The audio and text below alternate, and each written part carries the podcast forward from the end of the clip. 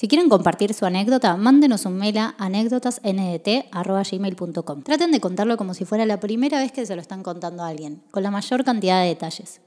Aclaren si quieren que sea anónimo o si quieren que compartamos sus redes. Los dejamos con un nuevo capítulo de anécdotas.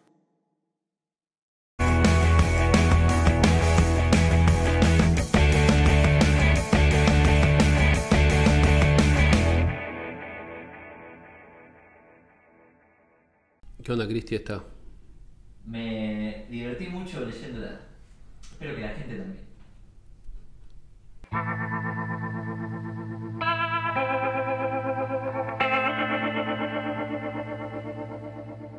Mi nombre es Eliseo, soy de Córdoba y llevo 7 años de casado. Cuando me puse de novio allá por el 2010, todos los familiares de mi novia, abuelos, tíos y primos, eran de San Rafael de Mendoza y ella iba siempre a visitarlos en julio en las vacaciones de invierno. Tuvimos el otro día. Exactamente. Surgió ese año la posibilidad y la invitación de ir a conocer a la familia de ella ese invierno. La cuestión es que ella iba a ir en el auto con el papá, la mamá y sus dos hermanos y yo no tenía lugar para viajar, pero estaba convencido de que quería ir. Sin trabajo fijo, en ese entonces con 20 años, empezó a buscar la manera de ir ya que no tenía plata para pagarme el viaje. Es entonces que surgió la ayuda de mi cuñada que trabajaba en el Ministerio de Cultura de Córdoba y me puede conseguir un pasaje.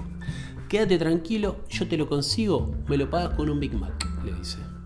Lo prometido es deuda, así que el viernes al mediodía que mi novia salió con su familia a San Rafael, yo tenía que ir al laburo de mi cuñada a buscar los pasajes y llevarle la hamburguesa. Tenía que hacer todo medio apurado porque ahí me iba a la terminal de ómnibus. El bondi salía a las 13 horas de Córdoba para Mendoza, así que me tomo un taxi. Compro los Big Mac, busco el pasaje, me voy a la terminal y llego justo a horario, pero las apuradas.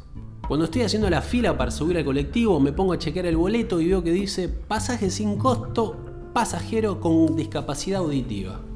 Mm. Ya casi llegaba mi turno de entregar las valijas y el boleto, y con 20 años me puse todo nervioso y no supe bien qué hacer. Así que hice lo más estúpido que se me ocurrió. Comencé a hacerme el sordo con el chofer y el guardavalijas para que no sospechen de que estaba viajando de garrón. No podía creer que mi cuñada no me había avisado. no, boludo.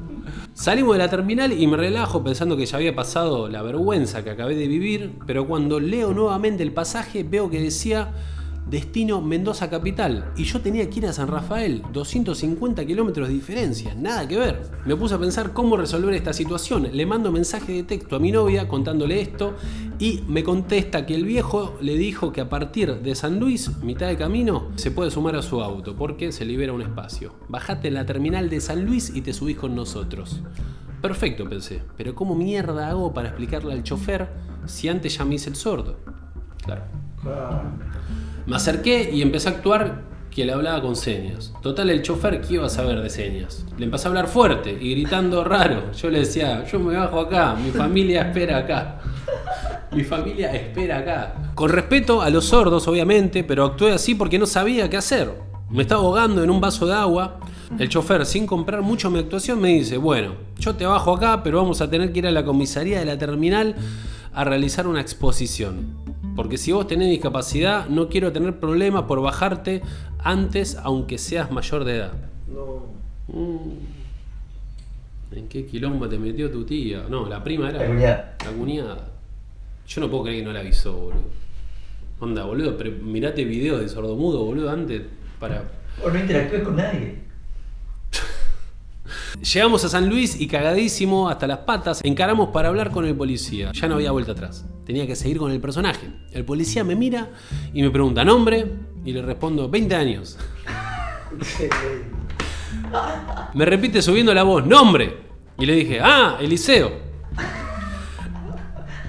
Ahí el chofer le explica que me bajé porque me busca un familiar, que tenía que ir a San Rafael en vez de Mendoza Capital. El comisario me mira de nuevo y me grita, ¿qué te pasó? ¿Por qué hablas así? Re mal educado. La película de Peretti, boludo. Ya me costaba aguantarme la risa, pero todavía con nervios le contesto literalmente esto. Navidad, bomba de estruendo. ¡Boom! Pero sos sordo pelotudo. Se colocinó, boludo, se colocinó. El chabón- No estaba, embalado el personaje.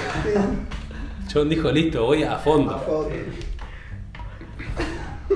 El comisario me miró raro y escribió el reporte confundido. Se ve que le dio paja continuar averiguando. Firmó el chofer, firmó el comisario, firmó yo y quedé liberado. Mi suegro me esperaba afuera sin entender por qué me acompañaba un policía.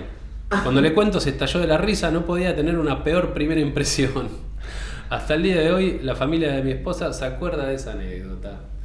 Eh, muy gracioso. No sé, la verdad no sé si hay alguien, eh, alguien con problemas auditivos que vea, la vea anécdotas, sí, porque lee los labios, ¿no? De todos. Así que si hay alguien con problemas auditivos, comenten qué le pareció la anécdota, que me interesa. Siento que es gracioso. Me- me- lo, lo que es gracioso es cómo el chabón piensa que es ser sordo. digo. ¿Cómo se te va yendo de las manos de a poquito?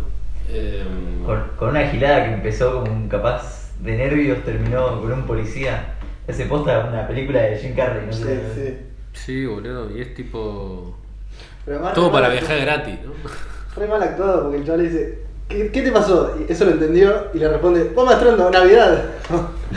La respuesta está bien, pero la dice Pasó mal. a actuar de distraído en vez de actor, ¿viste? Tipo, de, de sordo, digo.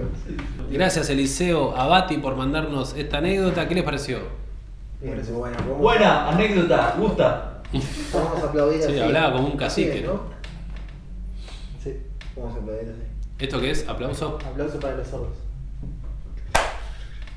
Eh, muchas gracias, Eliseo. Las anécdotas que quieran mandar de cualquier índole, graciosa, oscura, eh, alguna cosa que le pasó en su vida que quieran compartir, la mandan a anécdotasndt.gmail.com. Cristian las recibe, él hace la elección y nosotros la leemos acá con todo el equipo de anécdotas. ¿Quién es, quién es el equipo? Y está Juan Picarbonetti, que hace todos los comentarios, está acá presente con su luz que nos alumbra la vida. Está después eh, el señor Cristian Condomí, que tiene eh, mucha capacidad para saber qué anécdota va en el show.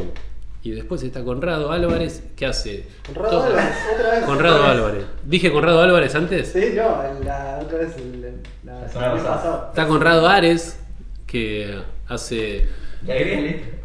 Que hace toda la realización.